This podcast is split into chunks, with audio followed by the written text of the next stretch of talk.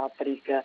É verdade, mas esses dias em Bissau, porque Uh, para quem sabe, Bissau Lisboa são praticamente menos de 4 horas de tempo e o frio que se faz sentir na Europa também, aqui nas primeiras horas dá para sentir um bocadinho desse frio.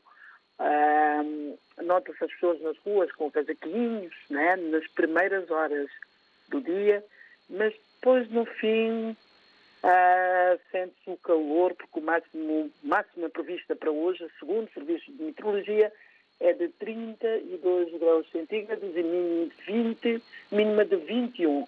Né? Mas à noite também costuma fazer aquele fresquinho de frio. Para nós é que é frio. As pessoas estão habituadas ao frio, é tipo uh, primavera, né? E já estava com 32 graus a esta hora, eu já estava assim. Mas ainda sente um bocadinho de frio nessas primeiras horas da ambiente.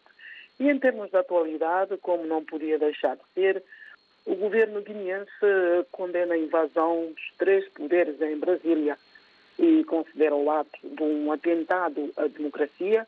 A RDP África vai aguardar uh, para ouvir em voz a reação do governo guineense sobre aquilo que está a acontecer em Brasília.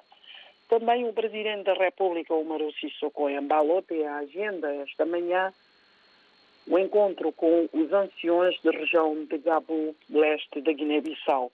Embora não se pode avançar grande coisa em relação a este encontro, porque ainda não se sabe da agenda da reunião, ou seja, o objetivo deste encontro entre o Presidente da República e os anciões da região de Gabo.